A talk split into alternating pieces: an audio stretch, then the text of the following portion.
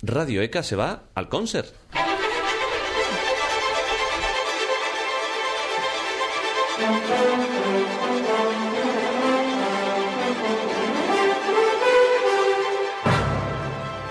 Radio ECA se va al concert, recuerden, es una colaboración entre el Conservatorio Superior de Música de Canarias y los conservatorios superior, eh, profesionales de música también.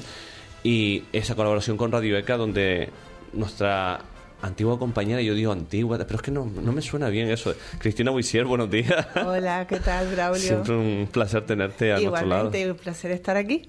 ¿Cómo suena? ¿Cómo suena esta sintonía? Pero una sintonía que recordamos que no es la definitiva. No, es provisional. Es provisional. Pero tú sabías que los planetas de Gustav Holst eh, forman parte de una suite. Una suite que tiene siete movimientos y cada movimiento pertenece o sea, eh, representa un planeta. Y cada planeta tiene su propia personalidad. Son portadores. ¿Ustedes se saben mm, qué es lo que porta cada uno de los planetas? Mm, buenos días. Buenos días. Tenemos a Javier Mederos y a Eduardo Corcuera, que, son, son, los músicos que hoy van a estar acompañando. Perdona, Braulio, no pasa nada. Vamos a intentar aquí. Y voy a, voy a, vamos a aprovechar que Arancha también, Arancha Aguirre del Conservatorio Exacto, Profesional, está con exacto, nosotros. Buenos sí. días. Buenos días. Vale, bueno, bueno, nada, es que ah, se- se- eh, me parece súper bonito, ¿no? Que cada planeta aporte una característica, un mensaje, ¿no? Por ejemplo, Marte es el portador de la guerra. Eh, Venus, el de la paz. La verdad que... Eh, Mercurio es el mensajero alado, ¿sabes? Es muy bonito. ¿Y saben cuál es nuestra melodía? Pertenece a Júpiter, ¿vale? ¿Y saben eh, qué es lo que porta Júpiter? ¿Alegría? La alegría, efectivamente. Así que, bueno, pues aquí tenemos la, la alegría de la casa, ¿no? Bien. Por cierto, una anécdota. Eh, Plutón no había sido descubierto en aquella época, por eso no existe. Vale. Es que esto, esto es increíble. Madre mía. Y ahora se dice que incluso es desca- se ha descatalogado como planeta. ¿En Que serio? no lo consideran ya un planeta. Que una bola de gas. Ahí, las cosas de los científicos. y la música, ciencia Y la música, ciencia. y matemática. y matemática. Es y todo. arte, Arte, arte, serenidad. Y compañía como la de hoy, ¿no? Sí, señor. Cristina, la sintonía provisional, como decíamos, pendientes de, de muchas otras cosas. Pero si te parece, comenzamos con la propuesta de la semana, ¿no? Sí, en este primer programa vamos a hablar de los lunes musicales, porque en el Conservatorio Superior de Música de Canarias, en ambas sedes, en la de Gran Canaria, en la de Las Palmas de Gran Canaria y la de Tenerife, todos los lunes por la mañana hay un espacio dedicado a actividades artísticas y culturales, en donde no hay clases. Entonces, eh, a veces son audiciones en- de aula, a veces van colegios o institutos a, a visitar. Estos conciertos, hay que decirlo, son libres, son gratis, puede ir cualquier persona y seguramente que ustedes como alumnos del conservatorio estarán encantados de que la gente vaya a escucharles, ¿no? Por supuestísimo. Exacto. Bien. Eh, también tenemos que decir que hay una página de Facebook que se dedica a anunciar el programa y muchas veces publica fotos y vídeos casi casi en directo, ¿verdad? Bien, pero bueno, hoy para abrir boca, eh, vamos a, mm, bueno, para abrir oído más bien, ¿no? Sí, sí. Sí, cuando empezamos hoy nuestro programa de Radio ECA al Concert y vamos a presentar el concierto que se celebró el 29 de octubre pasado y para contárnoslo va a estar Javier, ¿no? Que eres alumno de segundo de superior y además fuiste quien coordinó este proyecto, ¿verdad? Bueno, sí, en parte este proyecto, como le comentaba antes a los compañeros fuera de, de línea, es un proyecto que surgió porque al entrar en primero de enseñanzas superiores queríamos darnos un poco a conocer como músicos ya fuera de- del ambiente del, del conservatorio profesional y dijimos, venga, vamos a impulsar un proyecto que funcione, que vaya por nuestra cuenta y decidimos siempre... mm, Claro, luego hablaremos de ello, pero decidimos tocar algo que no nos enclaustrara mucho, que pudiéramos, con lo que pudiéramos expresarnos y salir un poco de esa rutina clásica, ¿no? Entonces, por eso salió este proyecto de Piazzolla. Ajá. Genial. Pues si les parece, vamos a escuchar un poquito a ver cómo sonó ese, ese concierto y después seguimos hablando.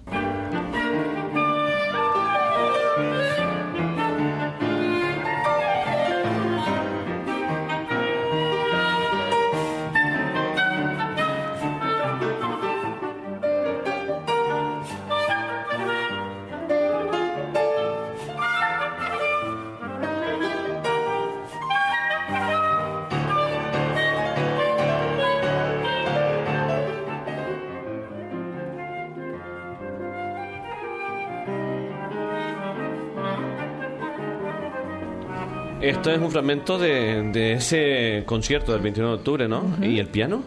El piano lo tenemos aquí enfrente. Madre mía, al pianista. Hola. Ya quisiera yo tener el piano Es incluso verdad, aquí. Eduardo, Hola, buenos días. buenos días. El piano, un instrumento. ¿Por qué? ¿Por qué decidiste tocar el piano? ¿Por qué elegí el piano? Pues bueno, es un instrumento eh, muy típico, ¿no? Realmente yo lo elegí con ocho años.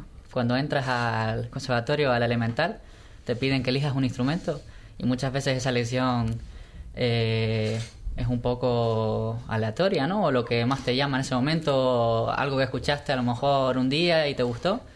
Y nada, me gustó el piano. Al final el instrumento te elige a ti. Sí, Tú no eliges el y, y instrumento. luego esa elección te acompaña muchas veces toda la vida, ¿no? Si elegiste la tuba, pues saliste... Tu vista. tubista. Curioso. ¿Y, y- y siempre suele.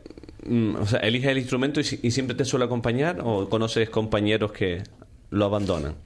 Lo abandonan o cambian, vaya. Hombre, siempre está la opción esa, aunque la, mucha gente, el instrumento que coge de pequeño, digamos Sí. que todos los instrumentos tienen su, su belleza y su cosa, ¿no? Entonces, a cualquier instrumento le puedes sacar partido. Pero sí, hay gente que se cambia de instrumento a lo mejor. O que abandona. O que A mí me pasó que yo elegí la guitarra y siempre me quedaba con la magua de tocar un cello, por ejemplo, ¿no? Y dices, Ay, ¿por qué no empiezo con el cello? Pero después es que tu, tu instrumento es la guitarra, entonces pues cuesta a veces cambiar, ¿no? Eh, Por lo menos ponerte en plan serio, porque bueno, siempre tocas de oído un poco el piano y tal, pero sí que es verdad que cuando, cuando el instrumento te coge ya es muy complicado cambiar y ser... Claro, también es que hay instrumentos que son como un poco más, digamos, apartados, que hacen música más solos que en conjuntos. Y eso suele ser mucho lo que tira a la gente a decir, bueno, pues voy a aprender un instrumento de manera secundaria, aunque no sea profesionalmente, simplemente para tocar en agrupaciones más grandes, mm, como en orquestas o bandas. Mucha gente, de hecho, del conservatorio superior o del profesional, toca, suele tocar algún instrumento de viento, ya sabemos, por el rollo de las bandas de pueblo y tal, que dice para tocar con amigos y eso. Entonces suele ser normal. Pues si les parece, ahora seguimos hablando con Javier eh, Mederos y Eduardo Corcuera, pero antes tenemos que recordar la figura de Piazzolla. Bueno, ¿Quién fue, Arancha? Pues eh, Piazzolla Pi- yo creo que ha sido el, el máximo exponente del tango en, ¿no? en, en este eh, siglo pasado. Además, tú Y, tocas el acordeón y yo creo que un tango sin, sin acordeón no es lo mismo, ¿no? Hombre, Piazzolla era bandoneonista. Sí. Lo que pasa es que muchas veces los acordeonistas nos lo, Lo- hemos apropiado. ¿Verdad que sí? Eso también es verdad. Eh, Pero bueno, la verdad es que al final a Piazzolla le pasó un poco como lo que han estado comentando Javier y, y Edardo, ¿no? Que el bandoneón le cayó un poco por casualidad. Porque él emigró junto con su familia a Nueva York en los años 30. Era una familia muy modesta. Y bueno, pues allí vivía en un barrio pues muy humilde. Si nos imaginamos un poco las películas de los años 30 con todo el tema de la mafia eh, italiana, el, tema de la ley seca, pues ya nos podemos imaginar un poco en la- en el ambiente en el que creció Piazzolla, ¿no? Y su padre, pues bueno, no quería que se descarriara demasiado y le regaló un bandoneón, porque bueno, quería también que no, que no abandonara sus orígenes, ¿no? Que no se olvidara de dónde venía. Y él empezó, bueno, pues así a lo tonto, de una manera autodidacta, pues comenzó un poco con el instrumento. Y él mismo dice también que luego ya en la adolescencia, cuando volvió a, a Buenos Aires, pues que gracias a eso y gracias a la música, pues no se convirtió en un camorrista. Porque al fin y al cabo, en, en aquella época en Nueva York, pues el ambiente estaba un poco caldeado. Y es muy curioso también cómo tiene algunas de sus composiciones que se llaman La Camorra, precisamente también. ¿Ah, sí? Eh, sí. Entonces, algo de eso quedó. Y bueno, poco a poco empezó eso de manera autodidacta, pero supo luego también eh, rodearse de profesores que le nutrieron muy bien, como fueron Alberto Ginastera, ¿no? que es, eh, yo creo que está considerado como el principal compositor argentino del siglo XX, y de Nadia Boulanger. Y fue así, bueno, como poco a poco fue creando su personalidad. Y si comparamos los tangos de Piazzolla pues con los tangos que, se, que en aquel entonces se, se podían escuchar, como el choclo, la comparsita o todos los temas de Gardel, que fijo que muchos de nosotros conocemos, pues vemos que hay una gran diferencia. Entonces, Piazzolla es un compositor de tango, pero también va más allá. Rompedor, ¿no? Sí. Rompe con Sí. la tradición. Claro, sí. nosotros hoy en día escuchamos tango y o escuchamos Piazzolla y decimos que es tango, pero en aquella época la gente que escuchaba Piazzolla no reconocía el tango. porque Por lo innovador. Claro, porque el tango estaba hecho para bailar. El tango venía de, los fondos bajos de la ciudad. Entonces, claro, Piazzolla de repente eh, introducía aspectos de improvisados o cambios de tiempo, lo que sea. Eso ya para bailar era un poco más complicado y era lo que chocaba un poquillo más. Esa breve reseña de Piazzolla y vamos a seguir hablando con Javier y Eduardo sobre el por qué se han dedicado al tema de la música, ¿no? Sí, bueno, antes que nada me gustaría preguntarles porque estos estos conciertos son como muy potentes, ¿verdad? ¿Cómo viven ustedes este concierto de Piazzolla? Eh, bueno, mm, como ya ha dicho Javi, fue un proyecto más o menos montado por los alumnos y bueno, la música de Piazzolla es muy interesante porque para mí, en una opinión personal, está un poco a caballo entre la música más académica o clásica y la música más popular. Es una música que a casi todo el mundo le puede gustar y es preciosa. Y sin embargo tiene también bastante profundidad y bastante complejidad y es muy entretenida de tocar, muy divertida. Y apasionada. Y, muy apasionada, sí. Y tiene mucho sentimiento. Claro, siempre es una música que llega más al público, ¿no? Y nosotros como artistas al final eso es lo que buscamos, ¿no? Que la música llegue. muchas veces eso no se consigue con, con simplemente tocando música más académica, como decía aquí Eduardo. Sí, es verdad que es un proyecto que montamos nosotros por nuestra cuenta, porque precisamente queríamos hacerlo así, pero tú, creo, tu pregunta iba enfocada más a cómo estamos entre bambalinas, ¿no? ¿Cómo lo vives, no? Sí, es como, no sé, la sensación que tienes es vamos a esperar que todo salga bien, pero tampoco, tampoco te, digamos que no, no vas predispuesto a que va a fallar la cosa, vas predispuesto a que todo va a salir bien. Ahora ya, mm. claro, todos somos diferentes, cada uno tiene sus nervios, sus más y sus menos, entonces al final hay gente que sí que se pone nerviosa, gente que no, gente con más rodaje, gente con menos rodaje, pero al final siempre sale bien. Ajá. A mí me llama la atención lo que acaba de decir Eduardo. Es divertida porque es compleja. Me llama la atención, o sea, lo complejo, pues más es, supongo que buscar más, más allá de, ¿no? Son retos, ¿no? Son retos. Mm. Y ahora viene la siguiente pregunta, ¿por qué música, es decir, ¿por qué ustedes han elegido ser profesionales de la música? Porque ya no estamos hablando de alumnos que están en el profesional, que bueno, unos terminan y van, se derivan a otras carreras, ¿no? Pero ustedes han continuado y ahora están en la Universidad de la Música, ¿no? Hmm. Exacto. ¿Y por qué? Es una pregunta que realmente eh, no es tan complicada, pero sí que a la gente por alguna razón le cuesta entenderla. Sí, ¿no? Eh, no estudiamos una carrera, digamos, típica, por lo menos aquí en España, no es una carrera que la gente diga... De hecho, cuando tú vas a una cena familiar y preguntan, ¿qué estudias? Dices, música. De hecho, ya como digas clarinete, ya la gente patina, ¿no? Tú dices, música. y, claro, y se te quedan mirando como diciendo, sí, sí, ¿y qué más? ¿No? es como que es una carrera hobby. Pero nosotros dedicamos muchísimo tiempo a estudiar música, ¿no? Al día, muchísimas horas a estudiar y muchísima, muchísimo tiempo también pensando por qué estamos estudiando lo que estamos estudiando, porque claro, es una carrera que por, por, por impulso social te dice, oye, tú estás seguro de que estás haciendo lo que, lo que es correcto. Pero al final es como, como dice como dicen los grandes artísticas, eh, los grandes artistas en todas las ramas, ¿no? Por vocación y por amor, por amor al arte. Por amor, eh, amor al arte es lo que por lo que hace. Además, el instrumento de, Javier es el clarinete y, como decíamos de Eduardo, el piano. Cristina, eh, ellos incluso han traído Javier eh, el clarinete, pero antes vamos a escuchar el otro fragmento musical que, no, que nos has traído.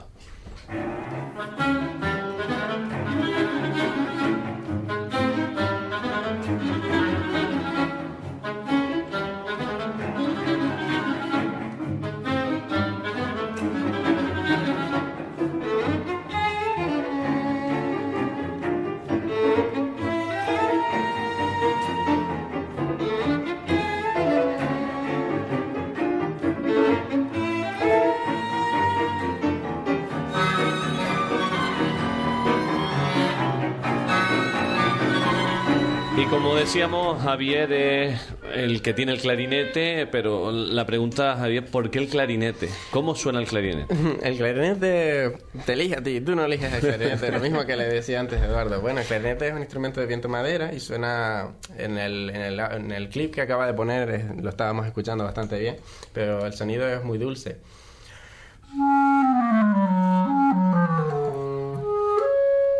De hecho, en este clip hace el clarinete tiene un solo que se escucha muy bien desde el principio que hace.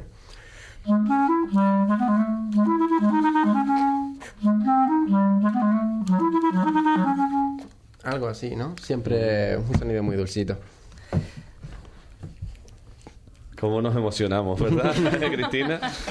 Instrumento, cómo suena, la familia Es que fam- es. eh, Eso es un viento, es, un- es como una flauta muy grande y negra.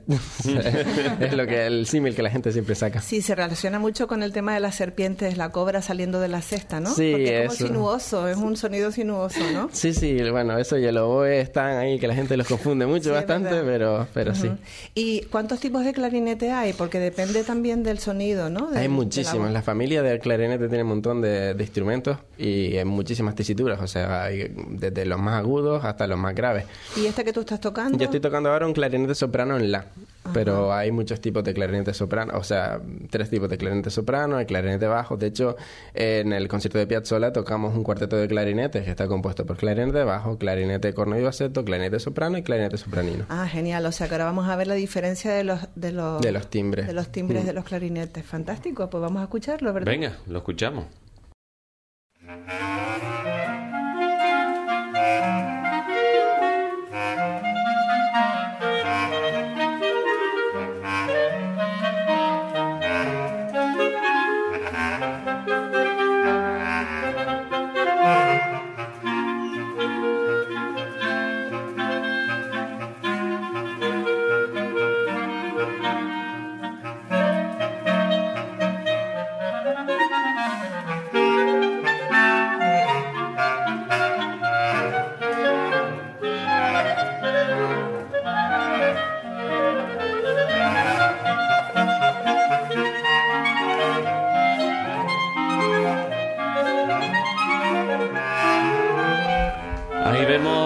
Decía aquí Javier, cómo se mezclan todos esos clarinetes, esos diferentes tipos de Y clarinetes. además parecen uno solo, es lo curioso, ¿no? Que Sí. parece que no hay diferentes tipos, sino uno solo. Sino el sí, las diferentes voces de un instrumento polifónico, ¿no? Sí, sí, sí, exacto, correcto. Exacto. Y una vez conocido el instrumento, ¿qué, qué te parece si recordamos la agenda, la agenda cultural? Sí, es una pena, se nos ha ido el tiempo, Sí. estaríamos aquí un ratito más, pero bueno, yo creo que nos hemos mm, hemos un poco nos hemos encontrado con un instrumento, lo hemos conocido y que sepan que están invitados siempre en Radio ECA, me adelanto yo, aunque eso lo Sí. tiene que decir No, Claudio, no, no, pero no importa. No pasa nada. Muchas gracias.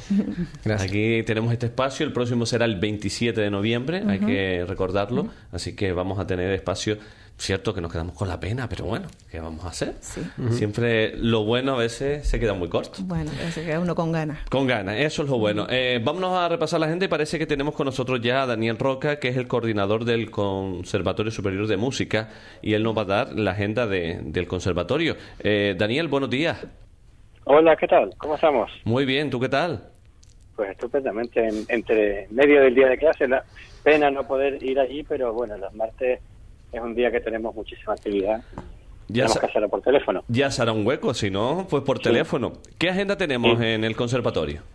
Bueno, pues esta semana es nuestra super semana grande, aunque estemos pareciendo que está empezando el curso, pues no, porque tenemos una cosa que no sé si lo conoces, se llama el proyecto Interartes, y es que nada menos, el día 23-24 de noviembre, se va a eh, estrenar, bueno, a hacer el, la producción de nada menos que La Flauta Mágica, la ópera de Mozart, es una producción especial que hace el conservatorio junto con la Escuela de Actores, junto con la Escuela de Diseño, junto con el Instituto Politécnico, o sea que todos los centros de enseñanzas artísticas superiores de Canarias nos juntamos para hacer algo tan maravilloso como, bueno, la ópera La Flauta Mágica de Mozart, que va a ser además en el Teatro Pérez Galdós el día 23 y 24 de noviembre. ¿Alguna actividad más? Bueno, pues eso, es que eso nos tiene un poco subsumidos en Me todo, porque imagino. estamos todos metidos ahí, o sea, el, junto, fíjate que el 22 es Santa Cecilia, que es la patrona de los músicos, este año lo vamos a meter to- todo junto porque será el ensayo general de la ópera y, y bueno, estamos un poco locos con eso. Ten- y el, el día lunes, en- dentro de nuestros lunes musicales, que es un ciclo que tenemos todos los lunes a las 11 de la mañana, hay siempre actividades musicales o artísticas, pues este día 19 tenemos un ensayo de orquesta abierto y también tenemos un concierto de piano con alumnos de, de nuestro profesor Oliver Curbelo, que Ujú. tienen un programa bastante interesante con obras de Rachmaninoff y de Bach. Y todo con entrada gratuita. Todo con entrada gratuita. Claro, supuesto. hay que Todo recordarlo para disfrutar de la buena puertas- música. Y puertas, y puertas abiertas también. Pues, abiertas. Daniel, muchísimas gracias por acercarnos esa agenda del Conservatorio Superior de Música. Un fuerte. Sí. abrazo, buen día. Eh, quizá, quizá recordarte, si me Sí, permites sí, sí, segundo, adelante. que para seguir esta actividad de los lunes musicales, sobre todo, la gente puede ir a nuestro grupo de Facebook, que se llama así, eh, Conciertos Lunes Musicales CSMC, donde, bueno, ahí todos los todas las semanas ponemos lo que va a haber, porque esto es, bueno, lo hacemos muy muy sobre la marcha y, y, bueno, es muy interesante siempre. Pues gracias, Daniel, por acercarnos esa agenda. A ti, Venga, Pues, buen nos día. vemos otra vez. Muy bien, hasta luego. Y ahora sí hablamos de la agenda de- del Conservatorio Profesional de Música. Tenemos un tiempito, Arancha. Ah, vale, vale. Tenemos un par de minutitos. Es que claro, también aprovechando que se acerca ya el día san- de Santa Cecilia, pues también tenemos estos días eh, la agenda un poquillo apretada. Eh, para empezar este jueves, eh, aprovechamos que viene el Ensemble Janoska a, a tocar dentro de lo que es el Festival Canarias Música en Otoño. Y entonces van a hacer una masterclass en el conservatorio, abierta a todo, lo- todo el alumnado, tanto del conservatorio profesional como del conservatorio superior. Y los tendremos en el auditorio desde las 5 hasta las 7 de la tarde. Así que todo el mundo también está libre para ir, participar, escuchar y bueno, ver eh, lo que nos pueden aportar. Y luego, por otro lado, el, ya acercándonos a Santa Cecilia, el martes 20 tenemos una audición de guitarra a las 6 de la tarde en la sala Caracol. El 21 eh, vamos a hacer un flash mob, que es eh, quizá lo más eh, novedoso en el conservatorio porque nunca se ha llegado a hacer. Sí. Y Pero no sabemos dónde. eh, no, sabemos que va a ser por el centro de Las Palmas. Vale, perfecto. Pero, Pues pero estaremos bueno, pendientes. pero para que estemos pendientes, eso. Y luego eh, el, el día de Santa Cecilia, el 22, haremos una inauguración en la biblioteca eh, de una exposición que se llama La ópera en marcapáginas. Y para mm, dinamizar ese, ese evento, pues vamos a tener a tres alumnos de canto del Conservatorio Profesional, acompañados del repertorista José Luis Castillo, que, donde interpretarán pues arias de, Moz- de óperas de Mozart y de Vivaldi. Eh, ¿Algo más, Cristina? Sí, eh, ¿dónde podemos escuchar el concierto completo que dieron ustedes? Como dijo Daniel Roca, hay una página en Facebook del conservatorio, pero también disponemos de una página en YouTube que se, se llama Conservatorio Superior de, Ah, genial. de Ah, qué bueno. Pues ahí lo podemos Fantástico. disfrutar. Sí, correcto. Pues nada, hasta aquí lo que es Radio Casemal Concert de hoy. Recuerden que la próxima cita será el 27 de noviembre, de 11 a 11 y media. Esto es todo. Nos quedamos con la sintonía provisional. Gracias, Cristina, gracias, Gracias, Arancha, y gracias a Javier y a Eduardo por estar con nosotros. Gracias a ustedes. Buen día.